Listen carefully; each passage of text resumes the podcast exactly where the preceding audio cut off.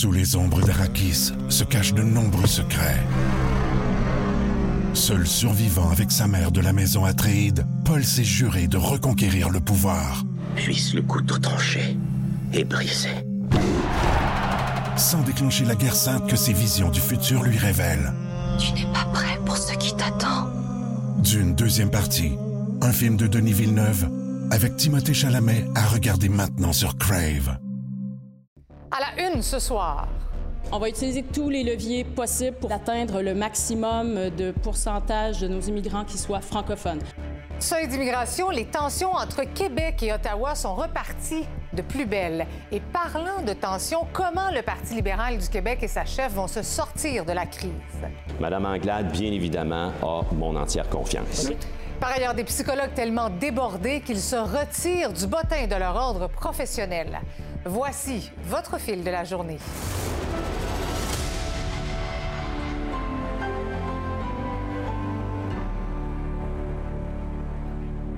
Bonsoir à tous, bon mercredi. Alors oui, beaucoup d'ébullitions hein, sur la scène politique, choc de vision sur les seuils d'immigration entre Québec et Ottawa. Encore le serment au roi qui crée des, remous et les tensions au Parti libéral du Québec qui ressemble à un véritable feuilleton. Je retrouve Simon à Québec. Simon, il faut commencer par le dossier de l'immigration. Les nouveaux seuils fixés par Ottawa font réagir à Québec. C'est d'ailleurs la première mêlée de presse de la nouvelle ministre de l'Immigration. Oui, juste avant le Conseil des ministres, Christine Fréchette, euh, qui euh, a donné sa première mêlée de presse. Elle veut évidemment défendre la position euh, de son gouvernement en matière d'immigration. On sait hier que le fédéral a annoncé donc qu'il haussait ses objectifs annuels de nouveaux résidents permanents. ça va nous amener à 500 000 par année en 2025. À titre comparatif, c'était 405 000 nouveaux arrivants en 2021. Donc ce matin, François Legault qui a rappelé qu'il fallait stopper le déclin du français, que les nouveaux objectifs euh, donc de hausse euh, d'immigration d'Ottawa, c'était pas nécessairement cohérent avec euh, ben, l'objectif du gouvernement du Québec de stopper le, déclin du français. C'est ce que dit M. Legault. Mme Fréchette, elle, ben, a dit qu'elle a déjà eu des discussions avec son homologue à Ottawa, Sean Fraser, mais elle a quand même hâte de voir le plan d'action du gouvernement Trudeau. On l'écoute. Ce qui relève euh, du Canada, bien, on espère qu'il y aura également un plan. J'ai senti la semaine dernière avec M. Fraser, le ministre Fraser, une sensibilité, une sensibilité importante pour le fait français. Il avait d'ailleurs pris des cours de français au cours euh, des derniers mois. Nous avons échangé euh, entièrement en français durant notre rencontre. Et cette sensibilité-là, j'espère qu'elle va se traduire également dans le plan d'action que va nous présenter le gouvernement canadien pour faire en sorte qu'on ait suffisamment d'immigrants francophones. Autre dossier, Simon, on est au lendemain des déclarations lapidaires de la députée Marie-Claude Nichols envers son ancienne chef Dominique Anglade. La crise au Parti libéral, elle se poursuit. Là. Oui, la, chef Dominique Anglade, son euh, leadership est pour le moins contesté, entre autres par Mme Nichols. On sait qu'elle a été expulsée du caucus, invitée à le réintégrer, finalement elle a refusé, mais également contesté par d'autres ex-libéraux. Euh, grosse distraction, donc, pour le caucus libéral actuellement, à plus ou moins trois semaines de la rentrée parlementaire. À les députés qui sont censés préparer cette rentrée, euh, jouer leur rôle d'opposition officielle, parler d'immigration oui, d'immigration d'une part, mais d'économie, parler d'éducation euh, aussi. Et c'est ce qu'ont essayé de faire aujourd'hui les critiques libéraux en matière, entre autres, de finances et d'emploi. On est vite revenu finalement à cette crise de leadership et au sort, l'éventuel sort de Dominique Anglade. Et vous allez entendre aussi le leader parlementaire Marc Tanguay qui réitère, oui, sa confiance en Dominique Anglade, mais qui n'est pas nécessairement en mesure de dire pourquoi. Et nous, on est ici justement comme des, comme des nouveaux libéraux. Ça fait à peine un mois qu'on est ici. Euh, on supporte notre chef. On est ici en démonstration de notre support pour notre chef. On aurait tous préféré que les choses se passent autrement. Maintenant, euh, je pense que le, 12, c'est un peu derrière nous. Puis nous, on a envie de pouvoir parler euh, d'économie et de pénurie de main-d'œuvre. Là, on est en train de préparer, c'est ce qu'on a fait ce matin, la rentrée parlementaire du 29 novembre. Madame Anglade, bien évidemment, a mon entière confiance. Donc, la meilleure chose qui pourrait arriver pour les libéraux, c'est un vote de confiance envers Mme Anglade, qui euh, donc euh, scellerait son avenir euh, au sein ou pas du PLQ. Merci, Simon. Au revoir. Le chef du Parti québécois est avec nous ce soir, Paul Saint-Pierre Plamondon. Bonsoir, merci d'être là. Plaisir. Alors, parlons d'immigration. Le Canada qui veut accueillir un demi-million de nouveaux arrivants en 2025. Qu'est-ce qui vous dérange dans cette annonce-là? Ben, c'est simplement que c'est au Québec de décider quel seuil d'immigration correspond à notre capacité d'accueil en français, mais notre capacité d'accueil au niveau du logement, au niveau des services sociaux.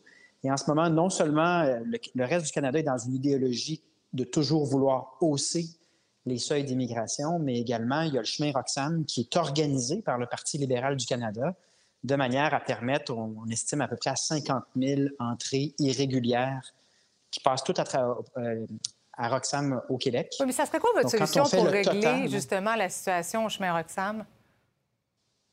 Ben, c'est tout simplement de contrôler nous-mêmes nos frontières. La CAQ prétend, et on écoutait Mme Fréchette, la CAQ prétend qu'avec des espoirs et euh, des, euh, en, quémandant au Canada des pouvoirs qui devraient nous revenir, on va obtenir des gains, des résultats. Nous, ce qu'on dit, puis vous avez entendu souvent durant la campagne électorale, ce qu'on répète, mm-hmm. c'est qu'en fait, il n'y a pas vraiment de volonté au niveau du Canada de respecter la volonté du Québec, puis les spécificités linguistiques et culturelles du Québec. Et ça donne un gouvernement fédéral, donc, qui va mettre énormément de pression sur le plan euh, de l'immigration sur le Québec. Et nous, on ne voit pas ça euh, positivement parce qu'on préfère des modèles durables qui valorisent l'immigration plutôt que des modèles qui sont absolument pas durables et qui vont créer, euh, en tout cas, qui pourraient créer des tensions si on se fie à ce qu'on a vu en Suède, en Italie, en, en Hongrie. Moi, je préfère être dans un Québec où les gens euh, sont sereins, puis où est-ce qu'on a une paix sociale, euh, puis un Français qui est en santé. Vous avez fait une campagne, somme toute, positive, mais sur la question de l'immigration, on dirait que le climat dérape facilement. L'immigration est régulièrement présentée comme, comme une menace à la nation québécoise. Avez-vous une responsabilité dans ce climat comme chef du mouvement souverainiste?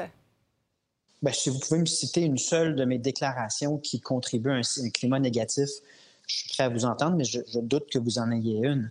Maintenant, si vous voulez m'empêcher de parler de seuil d'immigration en laissant planer le fait que ce serait de l'intolérance de parler de ce que le Québec est capable en termes de français, de logement, mm. en termes de seuil, mais là, ça, c'est pas légitime. Il faut pouvoir avoir un espace de discussion responsable sur quel est un nom, le nombre où le Québec maintient son français et euh, permet à toutes les familles de se loger convenablement.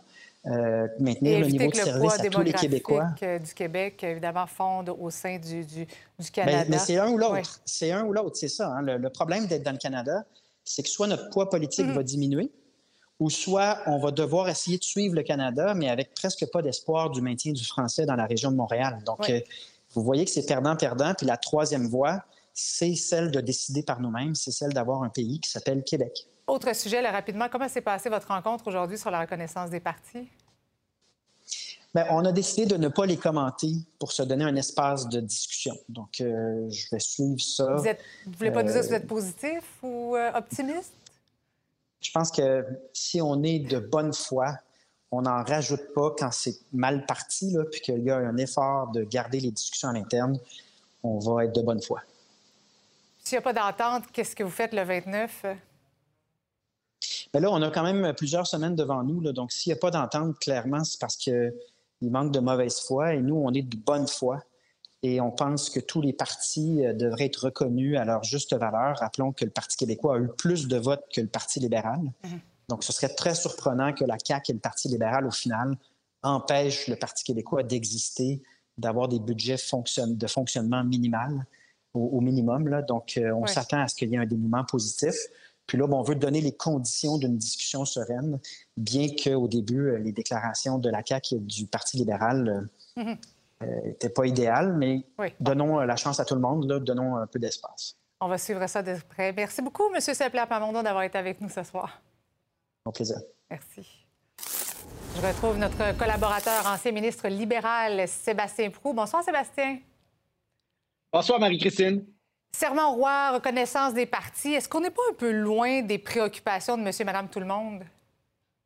Bien, effectivement, parce que les préoccupations, ce ne sont pas celles-là. On a beaucoup parlé du serment, peut-être trop parlé du serment, dans la mesure où, à la fin, les Québécois vont trouver des réponses à leurs préoccupations à l'Assemblée nationale.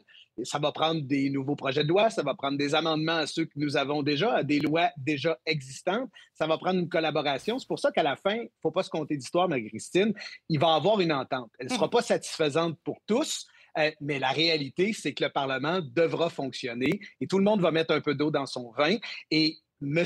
Paul Saint-Pierre Plamondon ne pourra pas parler que de serment, serment pardon, et d'indépendance pour tous les sujets qui préoccupent les gens. Ça va devenir très limité. Il va falloir être capable d'ouvrir le jeu et parler d'autres choses, évidemment. On va suivre ça. Je vais t'entendre, Sébastien, sur ce qui se passe autour de la chef Dominique Anglade. Est-ce que tu as mal à ton Parti libéral? Bien, c'est clair que ça ne peut pas faire plaisir à quiconque qui a porté les couleurs et qui a milité au sein de cette grande formation politique euh, de voir euh, le parti si mal en point. Il y a le résultat électoral, c'est vrai, mais il y a l'état actuel des choses, puis la cohabitation euh, qui s'y passe et ce qu'on y entend actuellement. On ne peut pas être satisfait de ça. On ne peut que souhaiter que, comme le disait Simon Bourassa tout à l'heure, les distractions soient mises de côté rapidement. Oui, il y a quand même deux nouveaux élus qui réitèrent leur appel à leur chef tout en avouant quand même leur déception face à l'importance que la crise qui secoue le parti à quelques semaines de la rentrée parlementaire soit là. Est-ce que, est que la chef va se rendre jusqu'au va se rendre au 29, selon toi? Ben, écoute, c'est une bonne question, puis euh, je ne peux pas répondre à celle-là tant aussi longtemps qu'elle considère qu'elle a un espace, d'abord de la légitimité et un espace pour être capable de trouver une voie de passage. Je pense qu'elle va explorer l'idée. Si elle voit qu'elle n'a plus cette capacité-là et qu'elle devient une distraction qui devient presque une conclusion, ben là, peut-être qu'il y aura euh, des décisions qui seront prises en ce sens. Mais tu sais, tant aussi longtemps que le caucus sera derrière elle, c'est vrai qu'ils ne sont pas très vocables, on ne les entend pas beaucoup, mais en même temps, on ne les entend pas non plus euh, euh, revendiquer et ou souhaiter qu'elle quitte. Ça ne doit pas être facile aujourd'hui de vouloir faire des propositions en matière d'économie et de devoir répondre à des questions. Ce qui m'a un peu intrigué, c'est d'entendre la, nouvelle élue, euh, en matière de la nouvelle porte-parole, pardon, en, matière d'emploi, dire ben on n'a pas tous les détails. Je pense qu'à ce stade-ci, si on est membre de caucus, on mérite d'avoir les détails. Est-ce que tu penses qu'en ce moment, actuellement, là, il y a des approches, des coups de téléphone qui se font pour trouver un remplaçant à Mme Anglade? Oui, ben ça, ça fait aussi partie des scénarios que les autres veulent écrire. Là, je pense il y aura toujours des histoires autour euh, euh, de ceux et celles qui pourraient prendre une place si place il y avait. Actuellement, il y a une chef au Parti libéral, mais ça ne peut pas empêcher des gens, j'imagine, de se mettre au téléphone. Euh, il y a un vote de confiance qui s'en vient. Non, moi, je n'ai ah! pas eu d'appel. Le seul que j'ai reçu, c'est pour pouvoir te parler ce soir. très Merci beaucoup, Sébastien. C'est toujours un plaisir. On s'en jase. Salut, à bientôt. Maintenant, obtenir un rendez-vous avec un psychologue, c'est un véritable parcours du combattant au Québec et ce ne sont pas mes mots, mais bien ceux de l'Ordre des psychologues. L'organisme reçoit depuis des mois un flot inégalé de plaintes de gens incapables d'obtenir une consultation. Les patients se retrouvent donc devant une liste très longue, une liste d'attente au public et les services au privé sont de moins en moins accessibles et ce, malgré les investissements de Québec, comme nous l'explique Louis-Philippe Bourdeau. Le 2 novembre 2020, le gouvernement Legault investissait 100 millions de dollars avec un objectif principal, celui d'aider les Québécois à avoir accès à de l'aide psychologique. Comme vous pouvez le constater, cet investissement majeur de 100 millions de dollars nous permettra d'agir sur plusieurs plans, notamment la diminution des listes d'attente pour l'accès des services en santé mentale. Quand on regarde les chiffres attentivement, c'est plutôt le contraire qui s'est passé. À l'époque de l'annonce, il y avait environ 16 000 personnes sur cette liste d'attente. On est maintenant à plus de 20 000. Et la situation en cabinet privé s'est aussi détériorée les psychologues qui subissent encore les contre-coups de la pandémie. On n'a jamais connu une situation comme celle qu'on traverse actuellement. On a des demandes au téléphone, des demandes par courriel, par texto, et les besoins sont importants. L'Ordre des psychologues du Québec dit maintenant recevoir un flot important de plaintes de la part du public, des gens qui tentent de trouver de l'aide, notamment en utilisant l'outil de référence de l'Ordre, un outil qui, en temps normal, permettrait de les orienter vers le bon professionnel. Dans un geste rare, l'organisation a même envoyé récemment un courriel à tous ses membres pour leur demander de mieux faire connaître leur disponibilité, voire même de se retirer temporairement du service de référence. Voici un extrait du courriel. Le fait d'énoncer clairement les disponibilités sera une mesure de considération envers des personnes qui sont souffrantes. Plusieurs Québécois nous rapportent devoir faire un parcours du combattant avant de trouver un professionnel en mesure de les aider. Oui, c'est rare qu'on fasse un appel comme ça. Je vous dirais même que c'est du jamais vu. C'est du sans précédent.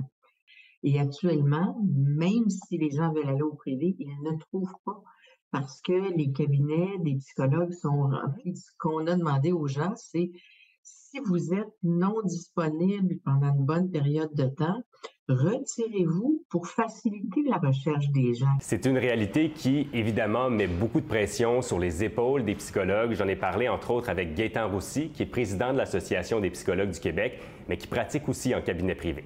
Euh, les gens à qui j'ai pu parler avaient reçu à peu près 20 ou 30 euh, euh, refus de la part des psychologues avant de, d'arriver chez moi. On trouve ça difficile quand même parce qu'on sait des fois que les gens sont en détresse, qui auraient besoin d'aide.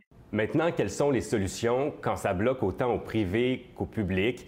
Eh bien, la réponse est plus complexe qu'un simple enjeu de main-d'œuvre. Quand vous regardez le plan d'action en santé mentale, bien, ce plan d'action-là a des forces, mais une de ses grandes faiblesses, c'est que, je veux dire, on ne tient pas compte des impacts de la pandémie sur la santé mentale. On n'arrête pas de dire qu'il faut donner le bon service par le bon professionnel au bon moment, mais on n'y arrive pas. Il faut, euh, comme on l'a demandé depuis longtemps, modifier les conditions de pratique et les conditions de travail, les conditions d'exercice de la profession redonner une plus grande autonomie professionnelle aux psychologues.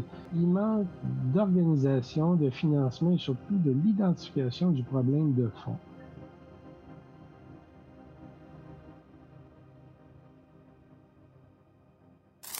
Pour poursuivre la discussion, je m'entretiens avec Pascal Brion, qui est psychologue et professeur au département de psychologie à l'Université du Québec à Montréal. Bonsoir, Madame Brion.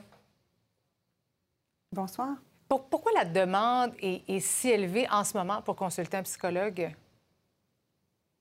Je pense qu'on a euh, face à nous une démocratisation des soins psychologiques, ce qui constitue en soi une très bonne nouvelle. Je pense que les gens ont beaucoup moins de préjugés et d'inquiétudes à consulter. Ils font de plus en plus confiance aussi aux psychologues.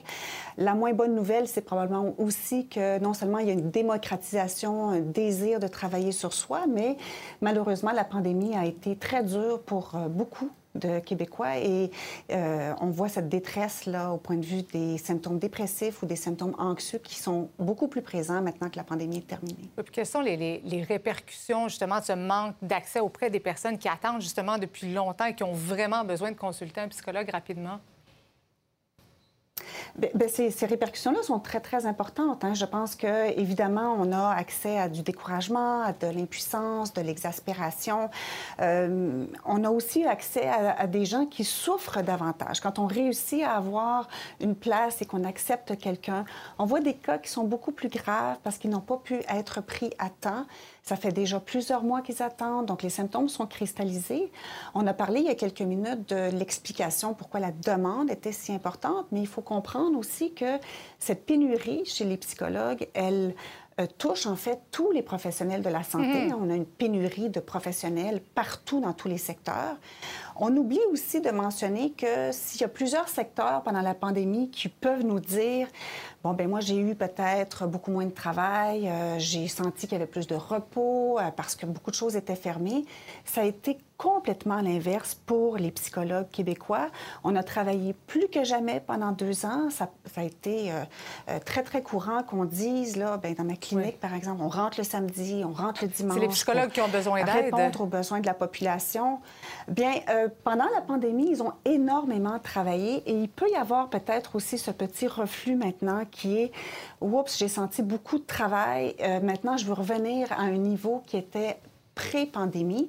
Et vous avez tout à fait raison. Euh, on a mené une étude dans mon laboratoire sur l'état de santé psychologique des professionnels de la santé mentale. On a beaucoup parlé des professionnels de la santé physique pendant la pandémie, mais c'était une des seules ou presque études qui s'est penchée sur les professionnels de la santé mentale, qui ont travaillé plus que jamais, qui ont travaillé souvent par Zoom tout seuls chez eux, avec beaucoup de clients. Et ce qui nous a beaucoup ému et beaucoup marqué de nos résultats de recherche, c'était de constater euh, le niveau de fatigue de compassion chez ces professionnels de la santé mentale et le niveau de solitude.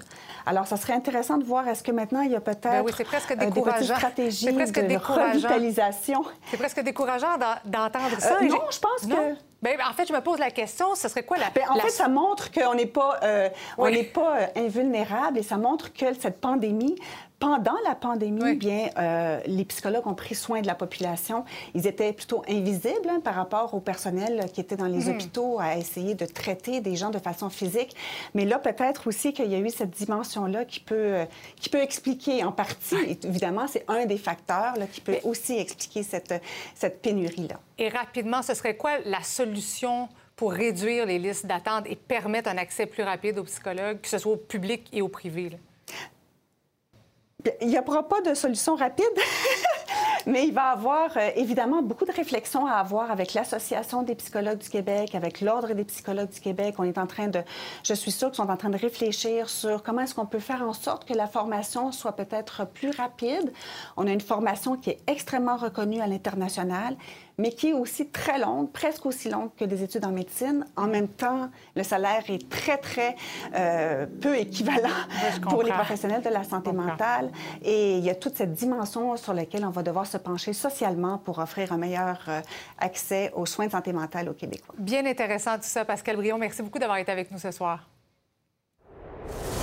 Question de se remonter le moral un petit peu. On va aller faire le point sur la circulation. On a eu un accès au centre de contrôle du ministère des Transports. À tout de suite. Sous les ombres d'Arakis se cachent de nombreux secrets. Seul survivant avec sa mère de la maison Atréide, Paul s'est juré de reconquérir le pouvoir. Puisse le couteau tranché et brisé sans déclencher la guerre sainte que ses visions du futur lui révèlent. Tu n'es pas prêt pour ce qui t'attend. D'une deuxième partie, un film de Denis Villeneuve avec Timothée Chalamet à regarder maintenant sur Crave.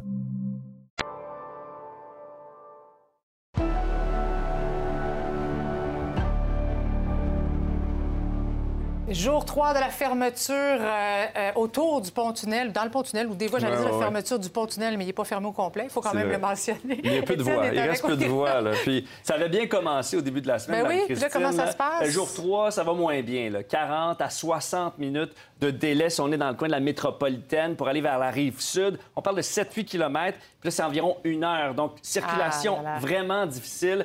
Donc, euh, et, et c'est ça que les autorités craignaient, que- qu'avec le bon départ qu'on avait connu, euh, ben, peut-être qu'il y en a certains qui allaient Ben oui. abandonner les transports en commun pour revenir à leur voiture. C'est ça un peu qui semble arriver, mais on n'est pas à 2-3 heures comme on a déjà évoqué, mais ça annonce mal et c'est ça que nous disent les gens du MTQ, là, du ministère des Transports. Et parlant du MTQ, tu as eu un accès au fameux centre de surveillance. toujours impressionnant, aller là. hein? Absolument, où on surveille tout. Donc là, on dit qu'il y a peu de voies, évidemment, pour la circulation des camions, notamment des, des citoyens. Et donc, il faut intervenir rapidement s'il y a un accident ou s'il y a une auto qui est en panne. faut avoir des yeux partout. Absolument. Et il y a du monde là-bas. On a eu accès à ce centre de surveillance, la Sûreté du Québec, la police de Montréal qui est là-bas. Et tout le monde est en état d'alerte. Regardez ça. Bonjour, bonjour, Monsieur Gérard. Merci de nous accueillir. Euh, Mais ça me fait plaisir de vous montrer, de vous montrer ça, les caméras, les gens qui travaillent fort là, pour assurer la sécurité et la mobilité. Et c'est un lieu névralgique où pas tout le monde a accès. Hein? Comme vous dites, c'est pas ouvert au public, c'est pas euh, tout le monde, c'est très restreint. Et comme on dit, c'est les yeux là, du ministère pour le réseau routier de la grande région de Montréal. là. On va, on va aller voir ça ensemble. Parfait. 53 pieds en panne, pas de 48, c'est vraiment. Voie. Ouais, ok, ouais, parce que le 53 pieds il est parti. Moi, je vois juste le char. En fond, ici, ce qu'on a, c'est carrément les, les caméras qui sont sur le réseau de Montréal. Ça, c'est pas plus particulier. C'est le tunnel de Lèche-la-Fontaine. Combien de Avec caméras? euh, quatre- une- 80 caméras à peu près. C'est 50 à l'intérieur, une trentaine de caméras aux alentours, dans la périphérie. Donc, si ce qu'il fait, il va chercher s'il y a des anomalies ou des problématiques sur la route, s'il y a des pannes, euh, des, des accidents. Ah, Ce que souvent les gens ne savent pas, là, c'est l'espérance de vie d'un être humain en panne sur une autoroute, c'est, ça s'est réduit à 15 minutes. Alors on a intérêt à agir plus vite pour sauver des vies dans le fond. Il y a même un responsable des comptes Twitter. Donc, chaque fois qu'il y a un incident sur le réseau routier, c'est vous qui tweetez ça. Et quand lorsque c'est important et significatif, lorsque des voies retranchées, par exemple, ou une incidence sur la, la circulation là, pour la grande région métropolitaine. Le tunnel euh, vous a tenu occupé ces derniers jours. Effectivement, oui. Tous les projecteurs sont sur euh, la zone du tunnel. Oui, l'équipe, est- justement, les partenaires sont là présentement. Ils sont là depuis lundi, de l'heure de pointe du matin jusqu'à l'heure de pointe euh, du soir.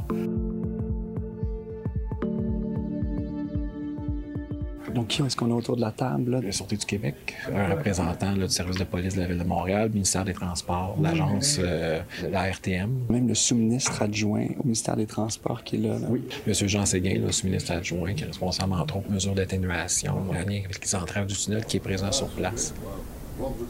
Pour les gens qui vont emprunter le tunnel dans les, prochaines semaines ou les prochaines années, vous avez des conseils un peu pour eux? Là? Oui, pour le, deux voies en direction de la rive sud, je rappelle aux gens que la voie de droite est obligatoire pour les camions. On invite les automobilistes à utiliser la voie de gauche et par la suite à s'intégrer à la dernière minute, au dernier moment de s'intégrer dans la voie de droite. Tout ça, ça paraît contre-intuitif, mais au final, c'est beaucoup plus efficace et ça l'aide grandement la fluidité. On va essayer de changer nos habitudes. Ça, ça c'est au moins trois ans les travaux de tunnel, hein? Exactement. La commission d'enquête sur l'imposition de l'état d'urgence est poursuivie aujourd'hui à Ottawa. On a appris que des leaders et des participants au convoi de la liberté ont bénéficié de fuites d'informations provenant des policiers en devoir durant l'occupation de la capitale fédérale. Sabrina, en tout cas, c'est ce qu'a confirmé finalement un des avocats de certains membres du convoi aujourd'hui. Oui, exactement. C'est lorsqu'il a été questionné par euh, l'avocat, en fait, des résidents euh, d'Ottawa et des commerces également de la capitale fédérale. Et il a vraiment répondu candidement oui, j'ai déjà obtenu, ben, en fait, les participants ont déjà obtenu de l'information provenant de, policiers en devoir. Donc, Keith Wilson, ben, c'est un avocat hein, qui représente plusieurs participants du convoi, dont Tamara Litch. Il a d'ailleurs répété cette information à la suite de sa comparution après son passage devant la commission d'enquête. Tout de suite, on peut aller l'écouter. Extensively um, involved in the, the convoy protest um, regularly.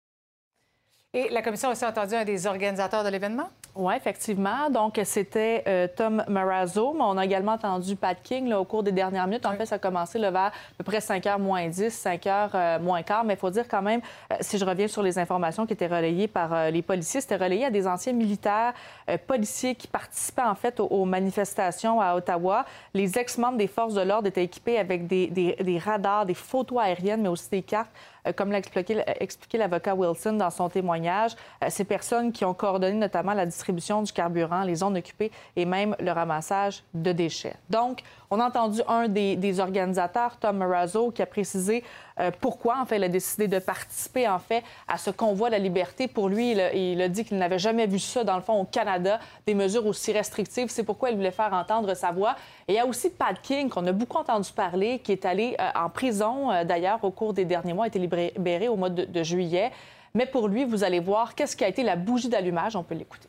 And when they started to hit the truck drivers, and these guys have already been working diligently throughout this nonsense, um, we've seen it as a, a direct attack against the Canadian economy. And not only a direct attack against the Canadian economy, but a direct attack to truckers are the guys that want to be left alone. Donc, le témoignage de Pat King se poursuit euh, aujourd'hui. Donc, quand même une grosse journée hein, pour ce qui est de la commission euh, d'enquête. Et au cours des prochains jours, bien, ça va se poursuivre. Et vers la fin de la commission, on devra entendre notamment Justin Trudeau, mais euh, ça reste à déterminer. Mais chaque jour, hein, on apprend des, des, choses assez spectaculaires. Merci, Sabrina. Ça fait plaisir. Merci. Parlant de spectaculaire, Lisa Marie, glissement de terrain à Pierreville. Les sinistrés sont encore secoués, on le comprendra, là. Oui, réveil plutôt brutal hein, pour eux hier matin. Deux maisons qui se sont retrouvées euh, isolées. Un automobiliste qui est même tombé dans l'effondrement. Mmh. Euh, heureusement, plus de peur que de mal pour lui quand même. Mais rapidement, il y a des sinistrés qui sont allés bloquer la route. On voulait éviter évidemment qu'il y ait d'autres ah automobilistes qui tombent dans le trou qui s'était formé. On écoute un extrait du reportage de ma collègue Amélie Saint-Yves dans lequel vous allez entendre une sinistrée raconter la suite. C'était une nuit d'enfer. Est-ce que vous avez été en mesure de parler avec l'homme qui est tombé dans le trou? Euh, oui, je l'ai vu à la sortie, quand il est sorti de, de sa voiture. Euh, il est venu me trouver avec puis mon fils. Il m'a demandé de l'eau. Il dit euh, Est-ce que tu aurais de l'eau? J'ai la bouche pleine de, de, de sable, de glaise. On la sent ébranlée. Le ministre de la Sécurité publique, François Bonnardel, était d'ailleurs sur place aujourd'hui. Donc, il y a des tests qui restent encore à faire par les ingénieurs du MTQ, les résidents évacués qui devraient savoir d'ici les prochaines semaines quand ils pourront réintégrer leur maison. Reportage complet au fil Mauricie dans un instant que vous retrouverez également sur nos différentes plateformes. Merci, Lisa Marie. Bon bulletin. Bon bulletin. Le roi est mort le royaume divisé. L'ascension vers le trône de fer ne peut se soustraire à un affrontement. Et lorsque les dragons entrent en guerre, le monde en ressort en cendres.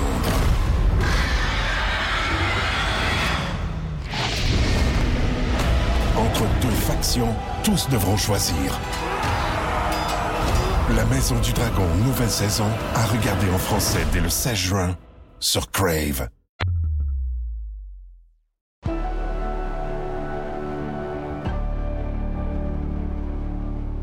Montréal se prépare à accueillir la COP 15, un événement mondial sur la biodiversité et il va y en avoir du monde entre 10 et 15 000, peut-être plus.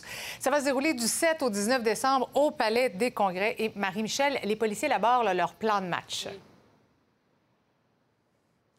Les policiers ne chauffent pas. Il faut comprendre que normalement, pour ce type d'événement-là, les forces de l'ordre ont à peu près un an, un an et demi pour se, préparer. Ici à Montréal, imaginez, les policiers ont eu trois mois parce qu'au départ, c'était supposé se passer en Chine et ça a été annulé à la dernière minute. C'est un événement extrêmement complexe à organiser. C'est un événement d'envergure. Vous l'avez dit, on parle entre 10 et 15 000 personnes pour la COP 15, des dignitaires, des hauts fonctionnaires. On parle de présidents, euh, de gouverneurs américains, des princes. Liste officielle sera dévoilée la semaine prochaine, mais c'est un enjeu de logistique majeur.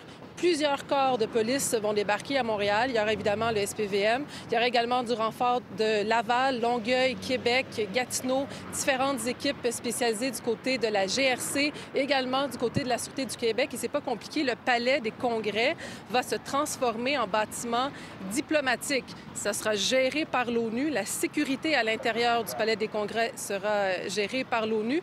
Et on va ériger, à partir de la semaine prochaine, des barricades, des clôtures pour encadrer l'ensemble du palais euh, des congrès. Alors, il y aura une sécurité évidemment euh, maximale. Ça, ça va être un casse-tête pour euh, les automobilistes, pour les piétons qui veulent circuler dans le vieux port de Montréal. Cette clôture-là va commencer à être installée dès la semaine prochaine et pendant tout le mois de novembre, ça va être compliqué sur le terrain. Là-dessus, on écoute une porte-parole de la GRC. Les accès euh, au souterrain au Palais des Congrès durant la phase opérationnelle, c'est-à-dire du 1er au 20 décembre, seront fermés.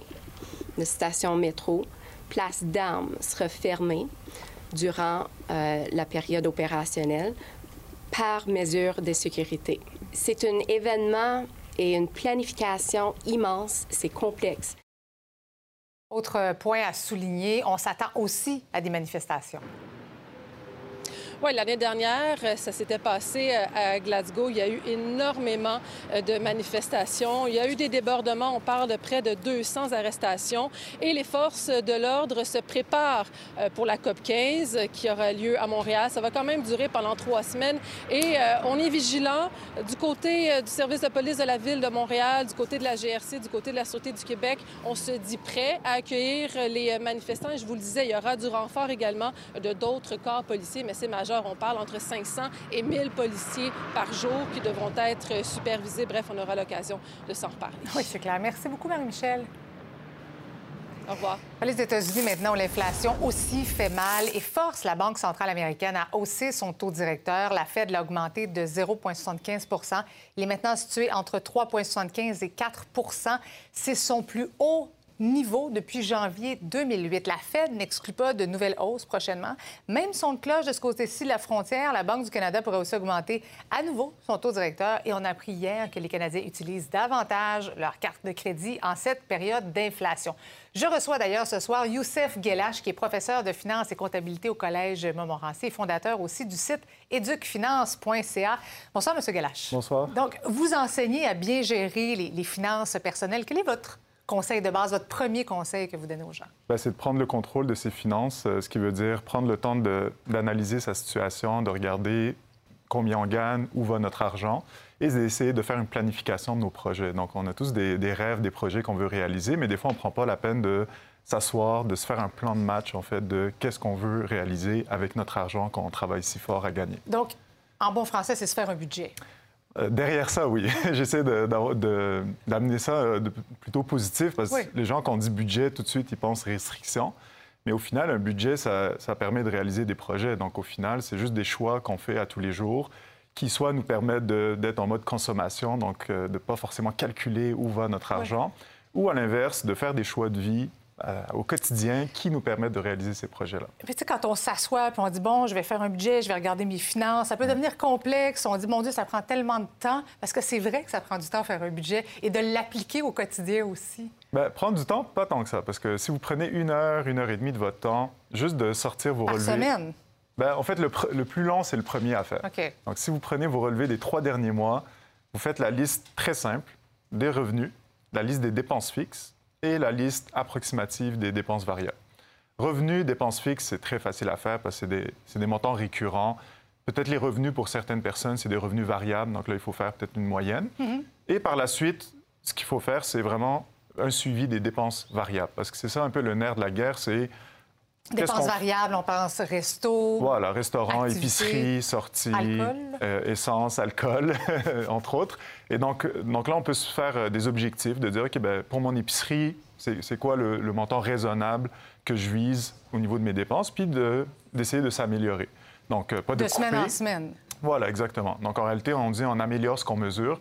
Donc là, juste de mesurer combien ça nous coûte notre épicerie, notre Ouais. resto, nos sorties, ben, ça nous permet de nous améliorer. Puis ces économies-là, au, au bout de l'année, ça, ça fait beaucoup. Donc, euh, Et un bon conseil que vous donnez aussi, c'est de renégocier ses assurances, Ouais. les contrats de téléphone, de, de, de toutes sortes de choses, finalement, Ouais. que parfois on laisse aller un peu trop. Le- la paresse coûte cher. Ouais. Donc, en finance, c'est vraiment ça. C'est si on est paresseux pour faire ses lunchs, on est Mon paresseux Dieu, je me sens pour... presque visée. Ben, c'est Oui. commun, puis c'est normal.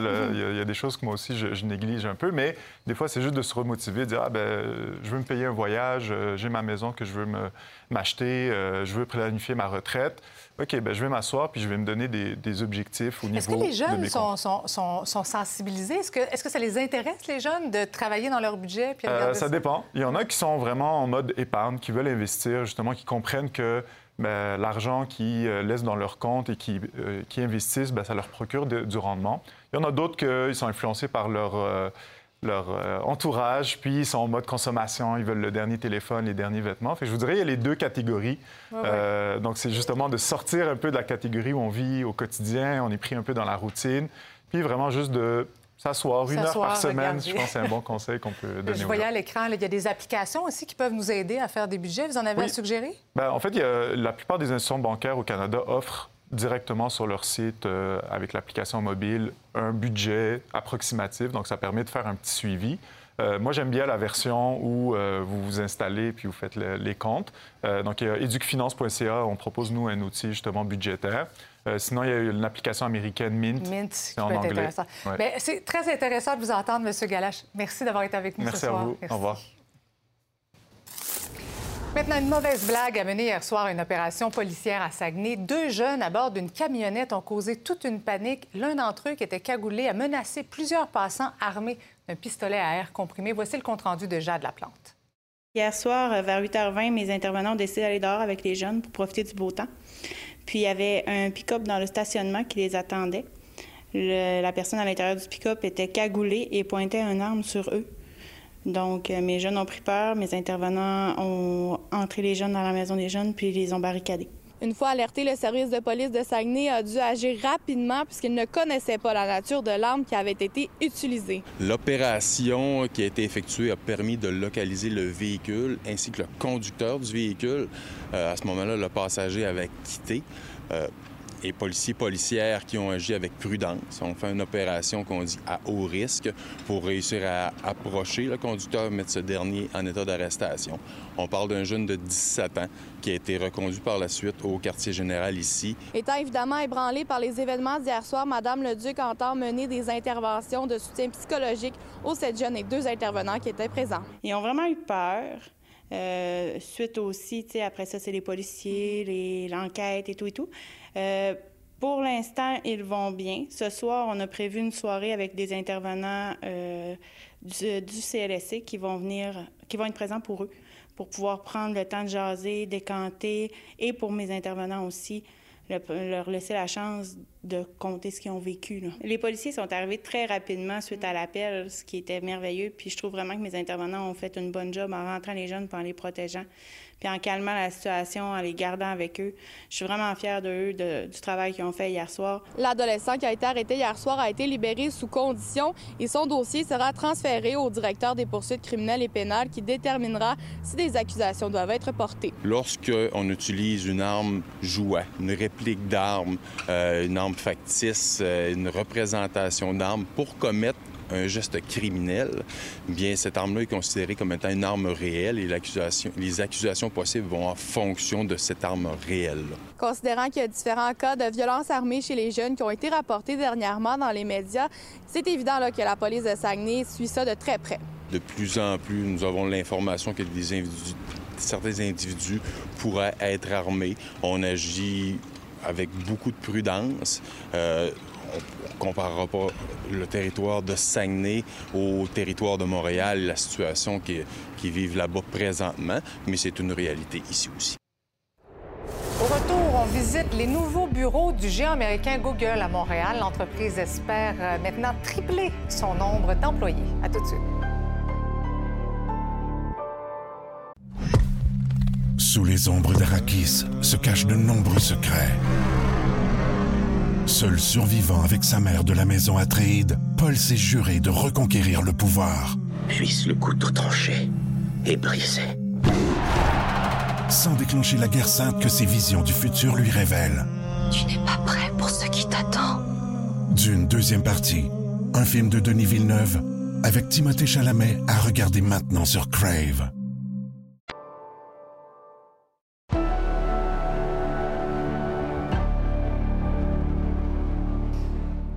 Veut prendre de l'expansion à Montréal. Le géant américain a inauguré aujourd'hui ses nouveaux bureaux au centre-ville où il espère accueillir jusqu'à 1000 personnes. L'entreprise emploie en ce moment 300 travailleurs qui se consacrent notamment à la cybersécurité et aux fraudes informatiques.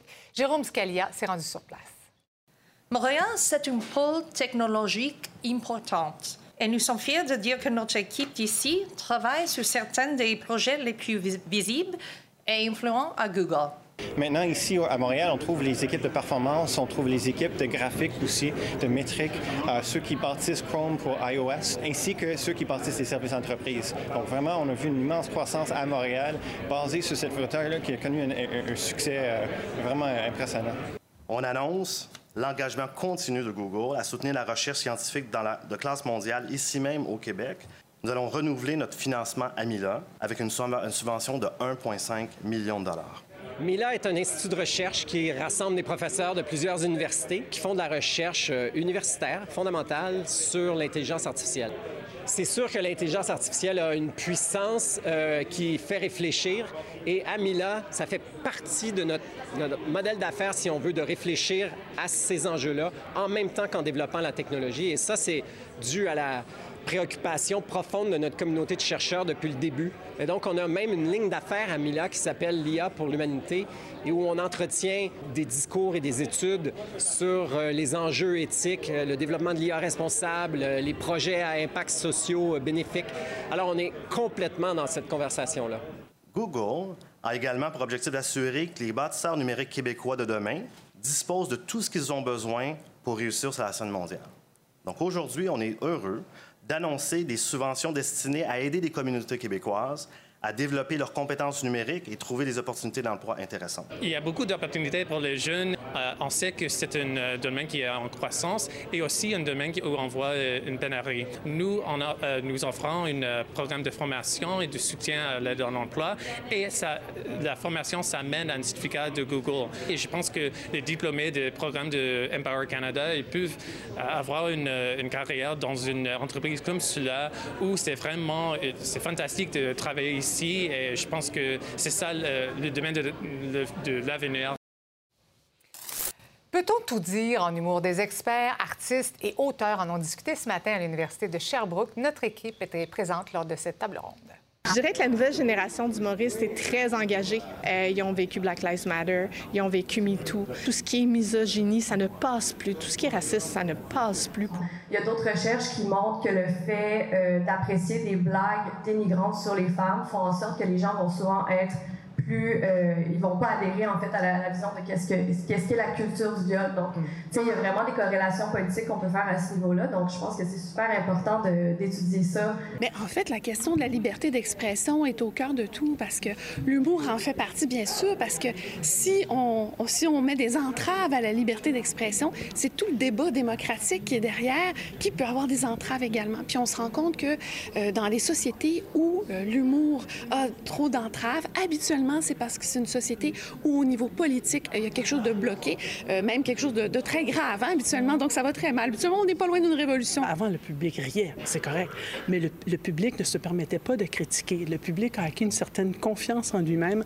Alors ça lui permet de réagir à certains propos qu'il n'aime pas. Si l'intention n'est pas de nuire, dans ce cas-là, on devrait au moins donner un certain pardon à l'humoriste. Ça se peut que la blague soit pas bonne. Tout le monde, même les plus grands artistes, ont fait des choses qui n'étaient pas bonnes. Le Québécois Félix Auger-Aliassime a remporté un 14e match consécutif, mais cette fois-ci, la tâche a été un peu plus ardue. Il a gagné son premier match au Master de Paris en trois manches contre le Suédois Michael Himer. Le joueur de 22 ans a mis la main sur trois titres en trois semaines et espère toujours se qualifier pour les finales de l'ATP.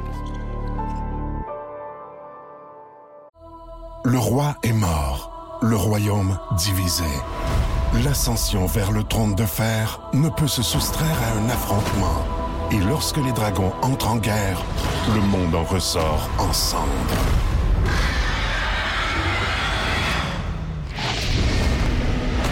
Entre deux factions, tous devront choisir. La Maison du Dragon, nouvelle saison, à regarder en français dès le 16 juin sur Crave